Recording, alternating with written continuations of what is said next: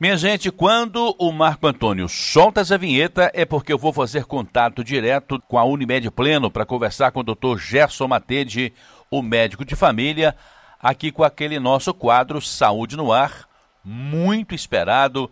Esta semana eu sentado lá em minha casa, na cozinha com minha esposa, ela disse o quanto que gosta de ouvir todos os sábados. Ela que é da área da saúde, gosta muito de ouvir as orientações, as explicações. É muito bom ouvir isso das pessoas, ouvir isso dos ouvintes. Isso significa que nós estamos no caminho certo. Não é verdade, doutor Gerson? Seja bem-vindo. Muito boa tarde. Muito boa tarde, Sodré. Muito boa tarde aos ouvintes da Rádio Educadora, do programa Em com a Notícia. Como sempre, um prazer estar aqui para a gente falar sobre saúde. E um abraço especial para sua esposa. Que bom que ela gosta dos nossos programas. Espero que não só para ela, mas para todos os ouvintes, esteja sendo produtivo de alguma forma para a gente ganhar aí em termos de saúde para a nossa população. É, eu tenho informações que muitas pessoas gostam desse quadro com o Dr. Gerson Matete. Doutor Gerson, mas falávamos na semana passada sobre o uso racional dos medicamentos. Agora, acredito que para ganhar tempo e para ter uma informação bem clara, com resultados positivos tanto para o médico mas principalmente para o paciente, é importante sair de casa e colocar numa sacolinha todo o medicamento que o paciente está usando, para quando chegar lá na frente do médico ele perguntar assim: qual medicamento ou quais os medicamentos que você está usando? Tá aqui, doutor, tá tudo aqui. Põe isso na mesa, dá licença, que eu vou espalhar esses remédios todos aqui. A gente sabe que tem casos que funciona assim. Tem pessoas que infelizmente usam lá meia dúzia, quem sabe até mais, de tipos de remédio. É importante essa informação de forma bem clara para facilitar a vida de todo mundo e ter uma resposta mais positiva na hora de buscar recuperar a saúde, não é, doutor Gerson? Exatamente, Sodré. Quando estamos indo a uma consulta médica, como a gente comentou no último programa, para pensar melhor o uso racional desses medicamentos, a gente tem que levar para o médico aqueles que já estão em uso, de uso crônico, ou de uso agudo, iniciei um antibiótico há dois dias, há três dias, estou fazendo uso da dipirona, do paracetamol, do analgésico, do antitérmico para febre, ou do anti-inflamatório para dor, se está fazendo uso do, de gelo no local da dor, ou se não só quais são os sintomas que o indivíduo está sentindo e qual o motivo pelo qual ele buscou aquela consulta, mas é importante ele levar sim os medicamentos que ele faz uso crônico ou que ele está fazendo de uso agudo, mesmo se for um medicamento fitoterápico, ou um medicamento homeopático, ou até mesmo não existe problema nenhum do paciente perguntar informar sobre isso, se está fazendo uso de algum chá específico, de algum alimento funcional específico, esperando um resultado em saúde com essa conduta. É importante levar para o médico essas informações primorosas que vão auxiliar na decisão ou não de um novo medicamento, ou na decisão se deve tirar medicamentos, se aquele sintoma tem a ver com efeitos colaterais dos medicamentos, para que a consulta flua da melhor forma possível, da maneira mais produtiva possível. Esse é um dos pontos importantes para uma boa preparação para uma consulta médica de melhor qualidade, tanto para o paciente, que é o, o ator principal da consulta médica, pois ele que vem buscar um resultado, uma melhoria em saúde ou um resultado qualquer, ou uma prevenção que seja, quanto para o médico, né, que é o outro ator desse processo que é a consulta médica, para que o resultado final seja o melhor possível para ambos, mas em especial, obviamente, para o paciente, que é o mais importante desse encontro. Doutor Gerson, eu penso que até quando ele usa um tipo de remédio só, é importante levar para o médico porque pode ser 50 miligramas, pode ser 100 miligramas. O senhor concorda? Perfeitamente, Sandré, isso é muito importante. E caso o paciente tenha dúvida, e isso é muito comum, todos os médicos vão passar por isso, os nossos ouvintes que vão em consulta médica, eles sabem que isso acontece, do paciente esquecer, esquecer o nome do remédio, esquecer qual é a dosagem do medicamento, às vezes esquece até porque está tomando aquele medicamento. Às vezes é um medicamento que era para usar por um mês, dois, o paciente está usando há meses, às vezes até mais de ano, e já era para ter sido retirado. Então é importante levar ou a receita médica quando foi prescrito, e se não tiver essa receita, levar sim o medicamento. Com ou sem a receita, se for possível, levar ao médico a caixinha de remédios ou medicamento que está tomando, seja um, dois ou três, para que confirme a dose, quanto em quanto tempo é para ser usado. É muito comum as pessoas confundirem um remédio com outro. Então, às vezes, principalmente o idoso com a polifarmácia, toma muitos medicamentos, então, às vezes, ele trazer a caixinha de medicamentos para informar realmente qual que ele está tomando em qual horário, ajuda muito, porque às vezes está tomando errado. Não está seguindo corretamente a receita porque se confundiu dentro das medicações. E os pacientes é, confundem comprimidos que são semelhantes, comprimidos que são parecidos. Pode dar um fator de confusão.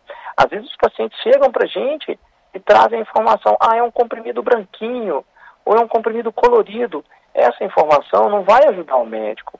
Por quê? Porque tem uma infinidade de medicamentos brancos, coloridos. Depende da marca, vai ser branco, depende da marca, vai ser colorido, vai ter alguma coloração específica. Isso não vai ajudar o médico, o tamanho do comprimido, né? Assim como confunde o paciente e às vezes ele confunde um remédio com outro pela semelhança, não tem como o médico saber pela aparência do comprimido ou da embalagem e ter certeza de qual remédio é. Por isso que é importante mostrar a receita e, se possível, levar o medicamento para que o médico veja e confirme se está errado, se está compatível com aquele medicamento da receita e que era para estar tá sendo tomado. Doutor Gerson, quando nós temos uma reunião, nós preparamos uma pauta daquele assunto, dos assuntos que nós pretendemos discutir nesta reunião. E quando eu vou ao médico, qual é o tipo de preparação que eu devo fazer para encontrar com o meu médico? Excelente pergunta, né, Sodré? Para muito além da questão de levar os medicamentos que usa para poder usar, manter esse uso racional da medicação que a gente vem falando nos últimos dois programas, a preparação para uma consulta médica é fundamental para que ela ocorra da melhor forma possível. E aí a gente tem várias dicas e pontos fundamentais para isso. O primeiro deles, Sodré, é me questionar como paciente por que eu estou indo àquela consulta. Qual o motivo de eu estar buscando aquela reunião com o médico? tal qual no trabalho, por que, que aquela reunião foi marcada? Se marca uma reunião no trabalho despropositada e aqueles que participam não viram motivo para aquela reunião, ela vai ser improdutiva. Eles vão falar, por que, que a gente não resolveu isso apenas com um e-mail? A consulta médica, ela tem as suas também peculiaridades, como qualquer reunião. O exame físico, a discussão sobre o problema, a orientação, o acalanto humano, o contato humano, o acalmar um ao outro, a segurança que o paciente sente naquele médico, por isso ele buscou. Porque ele está com apenas dúvidas em saúde, apesar de não estar tá com nenhum sintoma. Ou ele está apenas querendo uma prevenção, ou está preparando para se tornar gestante, ou está se preparando para o parto, ou aprendizado de como cuidar um, um filho que está chegando, por exemplo. Então, tenho, o paciente tem que se questionar, eu como paciente tenho que me questionar, qual o resultado que eu quero com a consulta? O que eu espero do médico? Por isso que quando o paciente senta na frente de um médico, a primeira pergunta que o médico faz é o que eu posso te ajudar? Ou seja, por que você está aqui? O que te trouxe até aqui e que você espera de mim, nesse momento, para que eu possa te ajudar? Então, o paciente se questionar isso para ele focar na consulta, Sodré, para ele focar no presente, naquilo que ele está fazendo naquele momento. Então, se é importante para ele aquele consulta ao ponto dele marcar e ele sabe o motivo que ele está indo, ele deve separar o tempo exclusivamente para aquela consulta. Ele não vai na consulta médica e ao mesmo tempo responder mensagens de WhatsApp ou responder um e-mail no celular enquanto o médico está escrevendo a, consulta, a receita. Ou fazer uma pergunta para o médico e não esperar a resposta. E às vezes olhar para o celular e prestar atenção no celular ou em outra coisa. E às vezes uma consulta de 20 minutos em que, em que eu estou separando para cuidar da minha saúde, eu não estou focado naquilo que eu estou fazendo. A gente bate muito nessa tecla aqui. Focar no que está fazendo. Se eu vou comer, focar no prazer do alimento. Se eu vou numa consulta médica, eu vou focar no meu objetivo com aquela consulta. É renovar uma receita? É um encaminhamento para um acompanhamento com um fisioterapeuta, por exemplo? É qual o motivo que eu estou vindo? E aí eu separo para isso.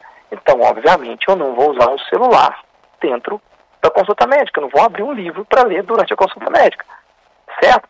Ou eu vou me concentrar num alimento e vou comer durante a consulta médica. Não é um problema comer durante a consulta médica, especialmente uma criança com fome, ou aquele paciente que vai entrar bebendo água, ou, ou seja, terminando um cafezinho que ele estava tomando, isso não é problema algum, imagina.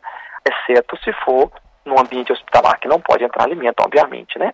Num contexto específico que possa, isso não seria um problema, desde que eu foque na consulta. Então, esse é o primeiro, a primeira dica. E a partir daí, é me preparar para a consulta. Como eu vou agendar no horário que eu realmente possa ir? Se for a consulta agendada, agendar com antecedência, né? Para tentar otimizar ao máximo aquele tempo. Obviamente que o compromisso é dos dois lados, né? É do paciente não se atrasar e do médico não se atrasar. Existem contratempos. Às vezes o paciente, infelizmente, vai, vai chegar atrasado por algum motivo, ou o médico teve uma sequência de consultas mais difíceis e acabou atrasando. Claro, o médico também tem que gerenciar a agenda dele para que os pacientes esperem o mínimo possível, porque os pacientes também estão saindo das suas obrigações do dia a dia, das coisas que ele tem que fazer, então tem que haver um respeito mútuo dos dois lados. Conferir a documentação que está levando de uma criança, da pessoa que vai consultar, se for através do SUS, se for através de um plano de saúde, levar o documento de identificação. Como que aquele local de atendimento vai saber se aquele paciente que está indo, por exemplo, pela primeira vez, realmente é aquele paciente? Para isso que serve a carteira de identidade, ou a carteirinha do plano de saúde, ou o cartão nacional do SUS, que seja. Então, confirmar as documentações, inclusive os exames prévios que foram feitos, as receitas que, que foram feitas que estão sendo utilizadas atualmente. Se o paciente tem que lembrar o motivo pelo qual ele foi à consulta, ele pode notar os sintomas. Qual o sintoma que está me prejudicando? Ou, às vezes o paciente tem três, quatro, cinco demandas diferentes que ele quer resolver naquela consulta ele vai anotar por prioridade qual que é mais importante ir resolvendo na primeira e assim por diante. Para começar pela mais importante. Por que começar pela mais importante? Primeiramente, porque ela é mais importante. Segundo, porque às vezes não vai ser possível, em tempo hábil e com qualidade, resolver cinco demandas diferentes. Então, vamos priorizar uma, duas, três com qualidade e marcar um novo encontro para que as outras demandas também sejam resolvidas com qualidade e não a toque de caixa porque senão o paciente vai esquecer parte do que ele queria. O feedback do médico vai ser ruim, porque ele não vai entender tudo, porque já está na terceira, quarta demanda, e os estudos mostram que, de fato, o ideal é até duas, três demandas no máximo por consulta, porque senão a qualidade cai. Então é importante anotar sintomas, medicamentos que toma, quais são as principais dúvidas que eu quero tirar, levar os resultados de exames, avaliar a necessidade de ter um acompanhante naquela consulta. Vai fazer um procedimento que tem sedação? Ou vai dilatar a pupila no oftalmologista e depois eu vou ter dificuldade de dirigir? Ou eu vou ficar com dor pós uma colonoscopia? Ou eu não estou lembrando tudo que eu preciso falar e eu gostaria que alguém fosse comigo para me ajudar, ou para ouvir, ou para me ajudar a lembrar quando eu chegasse em casa. Aí a necessidade do acompanhante. Um outro ponto, Sodré, relativamente que pode parecer bobo, mas que é muito importante, é ir na consulta com uma roupa confortável, visto que às vezes vai ser para fazer um exame ortopédico, vai fazer um exame do pulmão, certo? Vai ser necessário tirar aquela roupa para fazer a avaliação. Pode ser que seja um exame urológico, um exame ginecológico, um exame abdominal, um exame de uma dor, de uma dor salgia. Não é uma dica de moda, Sodré, de forma alguma. É apenas para facilitar para o paciente, para o médico, aquela consulta. Às vezes é difícil que o indivíduo vai sair direto do trabalho dele para poder ir para a consulta, de fato é difícil. E tem que ser entendido isso e tentar contornar isso com outras estratégias, até, eh, por exemplo, no nosso caso aqui na Unimed Pleno, tem aqui uma vestimenta que a gente deixa confortável, obviamente que ela é de tamanho único, para algumas pessoas ela vai ficar grande, mas para que o paciente ele possa trocar caso seja necessário. E a partir daí fazer a consulta. Mas se for possível, já facilita a vida do paciente. Jamais esconder do médico, né, Sodré? o que, o que, todas as informações, né? Não só as dúvidas, mas aquilo que o paciente acha que fez, que possa ter sido produtivo ou que ele possa ter feito errado. Ah, eu tomei esse remédio e ajudou. Não tem que ter vergonha de falar que tomou. Ou eu tomei esse remédio e piorou, eu tomei por conta própria. É importante informar para que tudo, todas essas informações sejam levadas em conta. É, uma vez que já tomou a decisão errada, tem que chegar lá e contar tudo para o médico. O doutor, é claro que o médico, em conversa com o paciente, vai perguntar isso, mas de qualquer forma, para reforçar aqui, é importante informar ao médico o histórico de doenças na família? Excelente pergunta, André. Claro que sim. Imagina, né? É, como médico de família e comunidade, que é a minha especialidade, é, e a gente aborda o indivíduo no contexto da sua família e no contexto da sua comunidade no seu contexto de vida. Então, a história familiar de doenças é importante. ou às vezes até história familiar de contexto social, né, em que questões sociais estão influenciando na saúde daquele indivíduo, seja a saúde orgânica, reinfecção por uma água maltratada, ou contexto de sofrimento mental e adoecimento de sofrimento mental pelo contexto de vida social, ou histórico familiar. Tem um diagnóstico de câncer de cólon, de câncer intestinal, e aí a gente tem que optar para fazer a colonoscopia antes dos 50 anos, por exemplo, ou numa periodicidade menor, ao invés de fazer a cada 5, 10 anos, fazer a cada 3 anos, ou às vezes, em alguns casos específicos, anualmente. Então, essa informação do histórico familiar, ela é fundamental. Eu gostaria de perder peso, e eu tenho sobrepeso, obesidade, e tenho um histórico na minha família de obesidade e sobrepeso. Nós estamos diante de uma carga genética ou de um contexto alimentar que há 50, 60 anos, 100 anos de história alimentar da família, de cultura alimentar, em que possa estar dificultando aquele paciente a perder peso, porque ele está inserido naquele meio em que ele sozinho vai ter que lutar com toda uma cultura alimentar que favorece o ganho de peso, ou diabetes, ou hipertensão, e aquele paciente já é diabético, ele precisa mudar a alimentação dele para um bom controle né, da, da, sua glicose, um bom controle do diabetes para melhoria do seu quadro de adoecimento. Então, o histórico familiar de adoecimentos prévios é importante, assim como todo o contexto de vida daquele indivíduo onde ele está inserido socialmente, na comunidade que ele vive, o trabalho que ele exerce e a família com a qual ele convive. Doutor Gerson, a gente deve planejar a ida ao médico porque, veja bem, tem gente que aguarda as férias, aquele período no final do ano, mas às vezes o médico está viajando, uh, aí passou aquele período, depois começa aquele ritmo frenético novamente no, nas atividades profissionais, e aí fica para o próximo ano. Então a gente deve agendar, deve, devemos planejar para o ano a ida ao médico, doutor?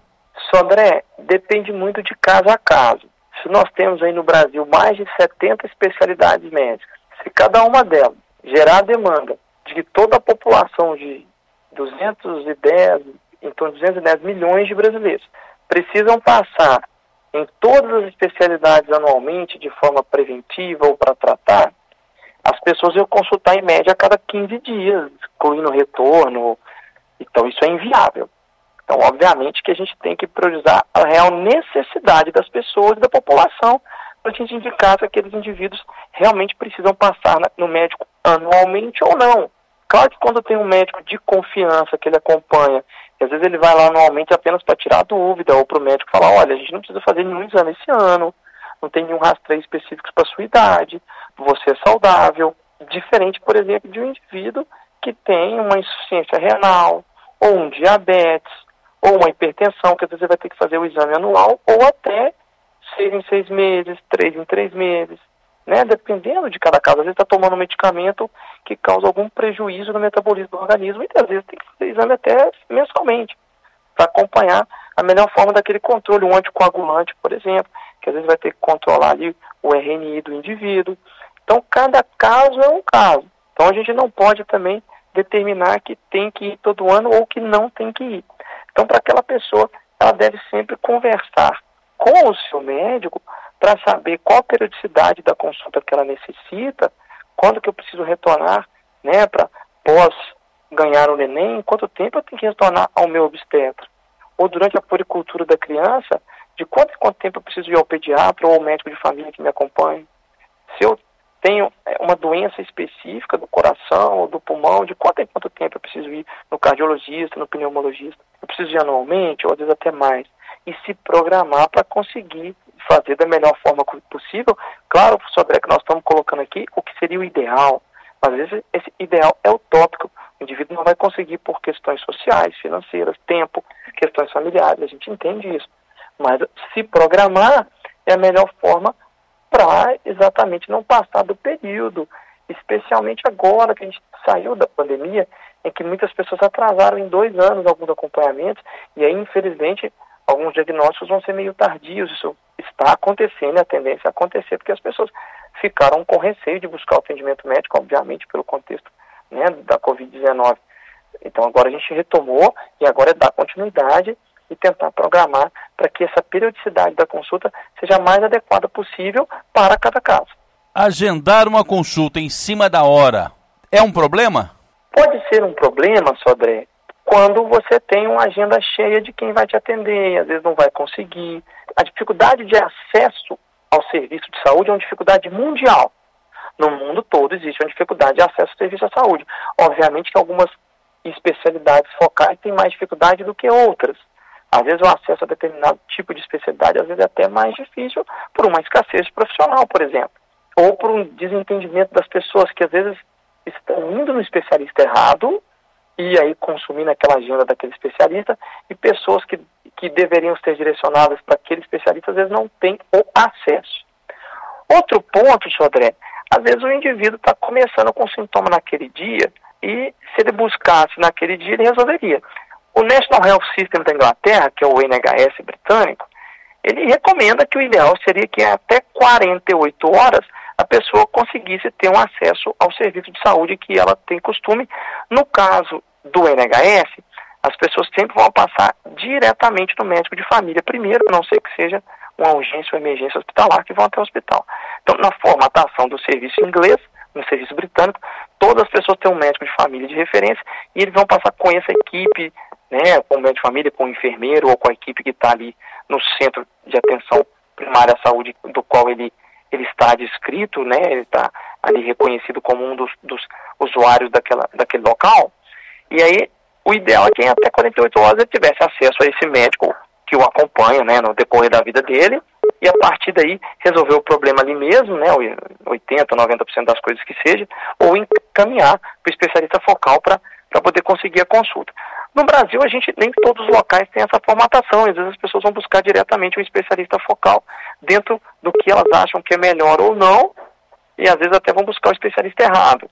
Então, essas 48 horas seria no universo ideal, porque às vezes o paciente se resolve por si só e melhora, e às vezes nem vai ter aquele acesso contemplado e pode tomar a melhor conduta ou não. Né? Às vezes vai tomar a conduta errada e vai achar que melhorou e depois o problema pode aflorar mais para frente. Então, se programar é interessante, por exemplo, quando eu quero fazer uma consulta que eu acho que é de rotina para mim e que eu não estou sentindo nada, essa programação com antecedência é excelente. Né? Eu, eu, sou um diabético, eu preciso ir lá avaliar minha glicemoglobina, como que está a minha função renal, como que está o meu fundo de olho que eu vou marcar com o oftalmologista. Ele vai marcar com antecedência. Agora, diante de um quadro agudo, de um descento agudo, seria o ideal que ele tivesse um acesso àquele médico de confiança em até 48 horas. Como a gente sabe que esse acesso é muito difícil, André, a gente vê a explosão de atendimentos no pronto atendimento, onde o indivíduo acaba sendo o último recurso que ele tem e aí ele aglomera uma quantidade enorme de pessoas no pronto atendimento sendo atendidas, que a maioria delas não deveria estar ali, deveria ter acesso ambulatorial de outra forma, mas a gente sabe que nem sempre isso é possível em função, às vezes, da escassez de acesso. Doutor Gerson, esse nosso bate-papo pode ser conferido também lá no podcast da Unimed, não é isso? Pode sim, Sodré. Né? O podcast da Unimed, que está na, na, plataforma Spotify, né? plataforma de streaming de áudio Spotify, ou através do site da Unimed, está lá com o nome Saúde no Ar. Se as pessoas buscarem no Spotify ou no site da Unimed, vão ter acesso e vão conseguir ouvir por temas separados, aí desde 2000 2020, só desde janeiro de 2020, que foi quando a gente deu início ao, ao nosso quadro Saúde no Ar. Muito bem. Doutor Gerson Matende atende também aqui no Solar de Ubar, na sala 611, no sexto andar. E o telefone é o 3531-5844. Estamos nos despedindo do mês de maio, porque agora o nosso próximo encontro vai ser só no mês que vem, no mês de junho. Doutor Gerson, muito obrigado então pela sua presença e a sua participação. Um ótimo final de semana e até a próxima. Eu que agradeço, André, a você, aos ouvintes, à Rádio Educadora pela oportunidade e até o final de semana que vem.